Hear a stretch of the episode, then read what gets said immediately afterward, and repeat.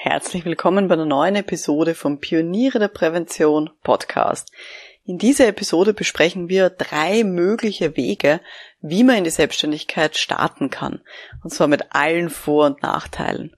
Nach dieser Episode können Sie sich vielleicht besser entscheiden, welchen Weg Sie gehen wollen. Schön, dass Sie mit dabei sind. Um in Betrieben wirklich etwas zu bewegen, braucht es mehr als Fachwissen. Pioniere der Prävention. Psychologische Impulse für Ihren Erfolg in Arbeitssicherheit und Gesundheitsmanagement. Veronika Jackel inspiriert Präventionsexpertinnen und Experten mit Empathie und Energie. Profitieren auch Sie vom Know-how der erfahrenen Arbeitspsychologin Veronika Jackel. Liebe Pioniere der Prävention, seit über elf Jahren bin ich jetzt selbstständig. Zuerst war ich solo selbstständig, dann habe ich begonnen, Leute fest anzustellen, dann habe ich noch eine zweite Firma gegründet, später habe ich mich wieder reduziert, ja, um eine Arbeitsform zu finden, die jetzt optimal zu mir passt. Und es gibt so viele Varianten von Selbstständigkeit und auch, wie man eine Firma gründen kann. Falls Sie jetzt selber überlegen, ob Sie sich selbstständig machen sollen, dann ist das jetzt die perfekte Episode für Sie. Sie können so ein bisschen in Ruhe mit überlegen, welchen Weg, ja, welcher Weg für Sie besonders passend sein könnte, welchen Weg Sie vielleicht gehen wollen. Ich möchte vorneweg eine kleine Warnung aussprechen. Selbstständigkeit ist nicht für jede Person geeignet. Und es ist auch definitiv nicht der heilige Gral der Arbeitswelt. Ich kenne tatsächlich einige Personen, ja, die selbstständig waren und die dann doch wieder eine Anstellung gesucht haben. Einfach weil dieses Unternehmertum für sie nicht gepasst hat. Weil sie vielleicht ja noch nach mehr Beständigkeit gesucht haben. Oder weil sie schlicht und ergreifend viel zu wenig verdient haben, um sich damit über Wasser halten zu können. Und ganz ehrlich, das muss nicht sein. Natürlich, Selbstständigkeit kann wunderschön und erfüllend sein. Aber man muss schon klar sagen, man muss dafür gemacht sein. Man muss am besten eine Strategie haben oder zumindest mit der Zeit ja einen Plan für sich entwickeln. Und deswegen erzähle ich Ihnen heute diese drei Wege, wie man in die Selbstständigkeit reinkommen kann. Ich erzähle von meinem Weg, ich lasse aber auch andere Selbstständige aus der betrieblichen Prävention zu Wort kommen. Bevor wir loslegen, rund um dieses Thema der Selbstständigkeit gibt es auch ganz viele Kurse in der Online-Akademie für Pioniere der Prävention. Das heißt, wenn man hier starten möchte, dann empfehle ich als Ausgangspunkt das Video mit dem Titel Selbstständigkeit in der betrieblichen Prävention. Und darauf aufbauend gibt es dann Spezialkurse rund um Positionierung, Honorargestaltung, Kundenakquise, Netzwerkaufbau und so weiter. Also da empfehle ich es wirklich, in der Online-Akademie reinzuschauen unter www.pioniere-der-prävention.com. Gut. Also das mal vorneweg. Und jetzt starten wir mal los mit diesen drei Wegen in die Selbstständigkeit. Der erste Weg ist, ins kalte Wasser zu springen. Wirklich gleich nach der Ausbildung reinzuhüpfen in diese Selbstständigkeit oder dass man tatsächlich auch kündigt und dann ins kalte Wasser springt. Es gibt einige Leute, die sagen, ja, ich habe gekündigt, weil ich es in meinem Job, in meinem Angestelltenjob nicht mehr ausgehalten habe. Und es gibt auch Leute, die nach der Ausbildung gleich sagen, oh Gott, ich will nicht in eine angestellte Position, ich möchte mich gleich selbstständig machen. Und das kann natürlich auch aus unterschiedlichen Gründen auch passieren. Manchmal passiert es auch, weil andere erfahren, dass ich jetzt eben diese Qualifikation habe oder dass ich diese Ausbildung gemacht habe und dann mich fragen und eben eine Dienstleistung von mir haben wollen. Ja, das sind so die unterschiedlichen Varianten, warum man denn ins kalte Wasser springt und sich eben, ja, gleich mal selbstständig macht, zum Beispiel nach einer Ausbildung, oder dass man von heute auf morgen zum Beispiel kündigt und sagt, gut, mit dem, weiß ich nicht, 31.8. kündige ich und mit dem 1.9. bin ich dann selbstständig. Was ist der große Vorteil von diesem Weg, wenn man ins kalte Wasser springt? Man muss sich gleich mal überlegen, wie man an Kundinnen und Kunden rankommt und wie man sich positionieren möchte. Und wenn das funktioniert, ganz ehrlich, dann ist die Wahrscheinlichkeit sehr hoch, dass es auch beständig ist. Also wenn man da schwimmen kann in so einem kalten Wasser, dann ist das schon mal eine wirklich gute Voraussetzung für die nächsten Jahre. Aber natürlich gibt es auch viele Nachteile, um, ja, wenn man so ins kalte Wasser hüpft. Man braucht definitiv ein finanzielles Polster. Man darf auf gar keinen Fall davon ausgehen, dass man im ersten Monat der Selbstständigkeit gleich tausende Euro verdient. Gehen Sie eher davon aus, dass Sie im ersten Monat nichts verdienen. Gar nichts. Und selbst wenn man zu Beginn einige Kundinnen und Kunden hat, vielleicht aus alten Kontakten, dann ist das sehr häufig nicht dauerhaft beständig. Vor allem nicht dann, wenn man sich nicht aktiv drum kümmert. Das braucht schon viel Arbeit. Und das hat der Ralf Egger in der Episode ähm, auch so ein bisschen erzählt und der hat da seine Frau in dem Kontext als besonders wichtig hervorgehoben. Hören wir vielleicht da nochmal rein. Und natürlich muss ich da auch noch dazu sagen, meine Frau.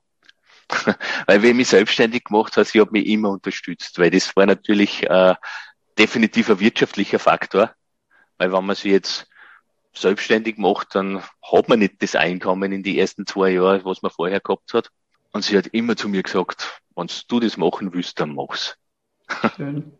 Also hat er dann ein bisschen den Rücken freigehalten und gestärkt. Genau. Sie hat gesagt, wenn du das machen willst, dann machst du das, geht schon irgendwie. Mhm. Das bringen wir schon hin. Und das, da bin ich schon sehr dankbar. Das, das ist cool. Ja. Mhm. Also wir haben gehört, wie wichtig es ist, da auch ja, finanziell gut abgesichert zu sein. Ich habe mich auch nach meinem Studienabschluss ja, gleich anschließend selbstständig gemacht Trotzdem ist mein Fall ein bisschen anders gelagert. Aber den Weg beschreibe ich ein bisschen später. Ich würde es nicht als Sprung ins kalte Wasser ähm, beschreiben. Ich habe es jedenfalls nicht so erlebt. Aber das ist definitiv so der erste Weg, an den viele Leute denken, wenn es darum geht, sich selbstständig zu machen, nämlich dass man einfach ins kalte Wasser hüpft und dann selbstständig ist. Was ist der zweite Weg in die Selbstständigkeit? Wie kann das noch funktionieren? Der zweite Weg ist, dass man nebenberuflich langsam startet neben seinem angestellten Job und dann das immer mehr ausbaut. Also, dass man zum Beispiel am Anfang sagt, okay, ich bin in meinem angestellten Job und am Abend mache ich ein paar Stunden dazu. Und dann, wenn das gut funktioniert, reduziere ich vielleicht auf 30 Stunden angestellt und habe dann mehr Zeit für meine Selbstständigkeit. Und wenn das gut funktioniert, dann gehe ich vielleicht nur halbtags arbeiten und dann bin ich den Rest selbstständig. Und so kann man das immer weiter ausbauen. Das hat natürlich den riesigen Vorteil, dass ich am Anfang wirklich diese Sicherheit habe, dass ich eine finanzielle, finanzielle Absicherung einfach noch habe durch den angestellten Job.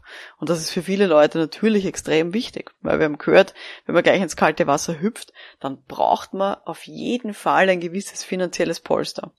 Und das ist einfacher, wenn ich nebenberuflich langsam aufbaue, die ganze Geschichte.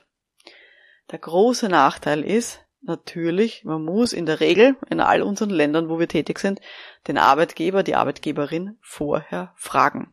Das heißt, man muss so eine Nebentätigkeit anzeigen beim Arbeitgeber.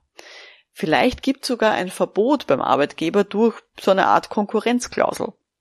Also, dass man zum Beispiel, wenn man gerade in einer Beratungsfirma angestellt ist oder zum Beispiel so einem arbeitsmedizinischen Zentrum, dann kann es sehr leicht sein, dass da drinnen steht im Vertrag, dass man nicht nebenbei noch selbstständig in der gleichen Branche tätig sein kann.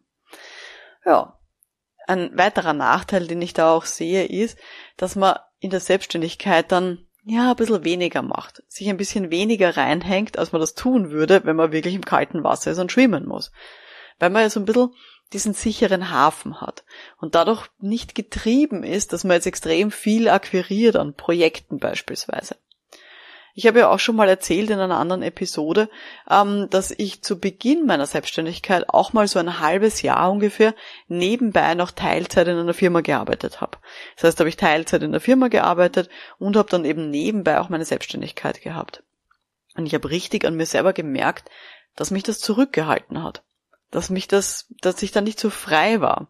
Und wenn ein Arbeitstag jetzt in der Firma anstrengend war, dann habe ich mich wirklich ganz schlecht aufraffen können, dass ich dann noch etwas für meine Selbstständigkeit mache. Und dann habe ich mir gedacht, oh, boah, das ist jetzt anstrengend gewesen und jetzt muss ich mich da noch hinsetzen. Und ich habe gemerkt, dass dann tendenziell immer eher die Selbstständigkeit gelitten hat, als das, was ich in meiner Angestellten-Tätigkeit gemacht habe. Und einer, der schon bei mir im Podcast äh, war und der zuerst nebenberuflich selbstständig war und dann später ganz selbstständig, das ist der Thomas Mackenstein. Der hat uns in der Episode 22 bereits mal davon erzählt, wie er denn das gemacht hat. Hören wir nochmal in den Ausschnitt rein. Also ich war ja während meiner Bundeswehrzeit schon selbstständig. Also ich habe nebenberuflich als Fachkraft für Arbeitssicherheit gearbeitet. Aber da war ich ja im Endeffekt Soldat und habe halt in meiner freien Zeit zwei, drei Stunden abends einen Kleinstbetrieb betreut. Aber dann, 2019, bin ich pensioniert worden im, im, zum 31.03. Für mich stand fest, ich will mich in, in dem Thema Arbeits- und Gesundheitsschutz selbstständig machen. Mit meiner Frau zusammen. Dieser Schritt in die Selbstständigkeit, der war für mich schon sehr aufregend, weil ich wusste nicht, funktioniert's, funktioniert's nicht. Ähm, man, wir haben ein Häuschen gebaut, ähm, da wir wollen leben, wir sind vierköpfige Familie mit zwei Hunden, jetzt kommt der Hühnergarten vielleicht noch dazu, das kostet alles Geld.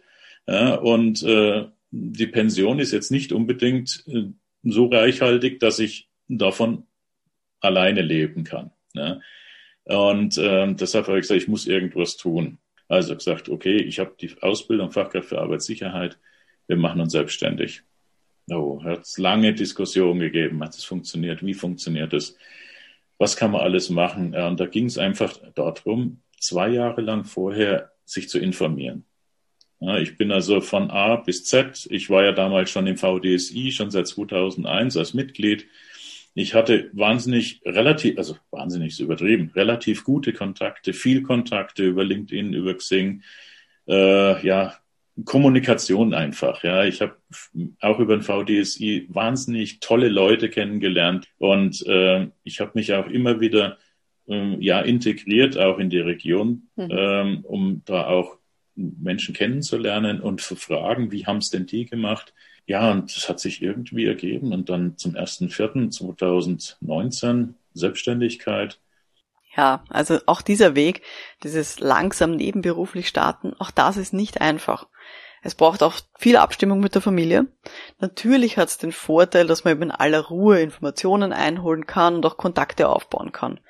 Aber ganz ehrlich, harte Arbeit ist es dann immer noch. das ist also der zweite Weg, wie man in die Selbstständigkeit gehen kann. Hören wir uns jetzt mal den dritten Weg an, wie man so reingehen kann in die Selbstständigkeit. Und das ist auch ganz spannend, nämlich, dass man zuerst mit Kooperationspartnern, Partnerinnen mitläuft. Dass man eben als Subauftragnehmer, Auftragnehmerin hier startet in die Selbstständigkeit. Auch das machen einige Leute. Dass man sich zuerst anhängt an erfahrene Menschen und dann langsam lernt, sozusagen auf eigenen Beinen zu stehen. Dass ich eben zuerst jemanden habe, der sich schon gut auskennt, der zum Beispiel schon eine Firma aufgebaut hat und der mich dann bittet, in sozusagen seinem Namen oder ihrem Namen hier ein paar kleine Projekte oder Projektteile zu übernehmen. Und hier kann ich dann eben auch langsam reinwachsen, ja, in diese Branche, in diese Selbstständigkeit. Und das würde ich sagen, das war mein Weg. Also, falls Sie das noch nicht gehört haben, in der Episode 31 ähm, habe ich das ein bisschen im Detail erzählt. Und zwar die geheißen, die wichtigste Entscheidung meiner Karriere habe ich nicht selbst getroffen. Das war der Titel von der Episode 31. Bei mir war es so, ich habe äh, einerseits habe ich eine Trainerinnenausbildung gemacht, ähm, neben dem Studium also so eine Didaktikausbildung. Und mein damaliger Lehrtrainer, der hat eben jemanden gesucht für das Training, für Seminare mit arbeitslosen Jugendlichen. Und hat mich dann eben schon während der Ausbildung gefragt, ob ich das mir nicht vorstellen könnte, dann nachher für ihn zu arbeiten und diese Trainings mit den arbeitslosen Jugendlichen zu übernehmen. Einfach weil er gesehen hat, okay, ich bin Psychologin, beziehungsweise halt fast am Fertigwerden, ähm, und nebenbei bin ich ja auch immer noch Judo-Trainerin gewesen beziehungsweise bin's, ähm, und habe deswegen auch einen guten Draht zu Jugendlichen. Und dann hat er eben mich in der Ausbildung gesehen und hat dann eben ja, mir das zugetraut und hat äh, mich dann eben auch engagiert und gesagt, okay, wir können das eben hier gemeinsam machen. Ich habe den Auftrag, kann es aber selbst nicht tun. Möchtest du, Veronika, da nicht eben für mich einspringen und hier mitarbeiten? Das war die eine Geschichte, wo ich mich eben sozusagen dran gehängt habe an einen Kooperationspartner. Und zusätzlich habe ich dann eben auch noch einen zweiten Kooperationspartner zu Beginn gehabt, nämlich das war mein Professor, wo ich meine Diplomarbeit geschrieben habe in der Psychologie. Und der hatte damals eben, oder hat eigentlich immer noch, nebenbei, neben seiner Professur, eine Unternehmensberatungsfirma. Und eben bei dem habe ich meine Diplomarbeit geschrieben. Und der hat offensichtlich bei meiner Diplomarbeit gesehen, ja, wie ich arbeite und ja, was ich halt auch gut kann und der hat mich dann noch zu anderen Projekten mit dazu geholt für seine Beratungsfirma. Und dann habe ich eben hier unterstützt für Interviews, für Workshops und für ja das ganze Operative, würde ich sagen, bei bestimmten Projekten. Da hat er mit seiner Beratungsfirma die Kundenprojekte an Land gezogen und ich habe dann eben als Subauftragnehmerin auf Honorarnote dann bestimmte Teile davon übernommen und dann eben auch operativ ausgefüllt. Also das war so der zweite Kooperationspartner, den ich zu Beginn von meiner Selbstständigkeit hatte. Der Vorteil, wenn man mit solchen Leuten mitläuft, der Riesenvorteil ist, man bekommt auch diese Unterstützung von erfahrenen Leuten. Das heißt, ich kann unglaublich viel lernen von solchen Menschen aus dem Thema Kundenakquise, rund um Methoden, wie man mit Kundinnen und Kunden umgehen soll. Also das ist wirklich wertvoll. Und eben dieser Austausch und auch das Zuschauen von Leuten, ja, die vielleicht schon seit 20 Jahren selbstständig sind oder länger, habe ich so viel mitnehmen können zu Beginn meiner Selbstständigkeit. Aber große Achtung hier, große Achtung. Der große Nachteil, wenn man hier startet mit solchen Kooperationspartnern oder Partnerinnen. Es kann sein, dass man dann nie wirklich unabhängig wird. Und es ist dann vielleicht schwierig, langsam sich auch eigene Kundinnen und Kunden aufzubauen. Also, dass das etwas ist, was dann umso schwerer wird, wenn man immer so ein bisschen in einem Abhängigkeitsverhältnis ist und sich vielleicht auch ein bisschen zu sehr darauf verlässt, dass die andere Person eh die Kunden anzieht und man dann selber hier ein bisschen mitarbeiten kann. Zusätzlich würde ich immer ganz, ganz aufpassen, wem man denn wählt als Kooperationspartnerin. Das sollte auf gar keinen Fall die beste Freundin oder der beste Freund sein. Weil wenn das dann schief geht, dann ist nicht nur das Geschäftliche schief gegangen, sondern vielleicht auch eine ganze Freundschaft weg. Also da muss man sehr, sehr vorsichtig sein. Und ich sollte vor allem zu Beginn darauf aufpassen, dass das auch jemand ist, der wirklich eine ähnliche Einstellung zu Geld hat. Das heißt, dass das, dass das klar auch ist, okay, für welche Tätigkeit bekomme ich welches Honorar, wo liegt mein Aufgabenbereich, wo liegt der Aufgabenbereich von der anderen Person. Wenn das nicht ganz geklärt ist, dann kann das zu wirklich großen Spannungen führen. Und auch das habe ich im Laufe meiner Selbstständigkeit schon erlebt, eben mit KooperationspartnerInnen. Ich glaube, ich sollte dazu mal eine eigene Episode machen. das ist gar nicht so einfach. Ja. Also, das sind so die drei Wege, wie man in die Selbstständigkeit auch starten kann. Und wirklich einfach ist es nie. Aber wenn man einen Plan hat, geht es natürlich leichter. Und wenn Sie jetzt noch nicht ganz sicher sind in Ihrer Entscheidung, ja, ich will mich selbstständig machen, aber welchen von diesen drei Wegen soll ich denn gehen? Also soll ich jetzt ähm, hier ja gleich ins kalte Wasser mich begeben, reinspringen und einfach machen? Soll ich nebenberuflich langsam versuchen, mir das aufzubauen? Oder soll ich vielleicht auch mit KooperationspartnerInnen mitlaufen und dann langsam schauen, mir einen eigenen Kundenstock aufzubauen? Dann ähm, hören wir mal rein, da gibt's noch einen Tipp vom Ralf Egger dafür für uns. Ja, aber gerade dann ist, glaube ich, sehr wichtig, so auf den eigenen Körper oder wie du sagst, das eigene Bauchgefühl genau. auch zu hören, dass man ja, was tun muss und dann eben in welche Richtung. Ja, und das zieht. ist wirklich, ich glaube, das, das ist bei relativ viel Leuten der Bauchgefühl. Man hat einmal, wenn man das erste Mal drüber nachdenkt, hat man eine Richtung. Und meistens, meistens ist die nach drei Wochen Nachdenken immer noch die gleiche. Also ein ganz ein wichtiger Tipp, den ich nur unterstreichen kann. Das war jetzt die heutige Folge vom Podcast für Pioniere der Prävention. Wenn Sie mehr über meinen Start in die Selbstständigkeit wissen wollen, dann hören Sie jetzt nochmal rein, gerne in die Episode Nummer 31. Episode 31. Und zum Abschluss noch ein kleines Zitat von der lieben Edith, die auch ein Mitglied ist bei den Pionieren der Prävention. Die hat Folgendes getwittert, ich zitiere, ich bin frisch dabei bei den Pionieren der Prävention. Spannende, vielfältige Themen rund um Prävention plus Videos und gute Unterlagen hilft mir, mein Business weiterzuentwickeln und auch den Fokus zu behalten. Dankeschön, liebe Edith, das freut mich sehr, dass dir die Pioniere der Prävention ja dabei helfen, auch dein Business weiterzuentwickeln, selbst wenn du schon so lange selbstständig bist.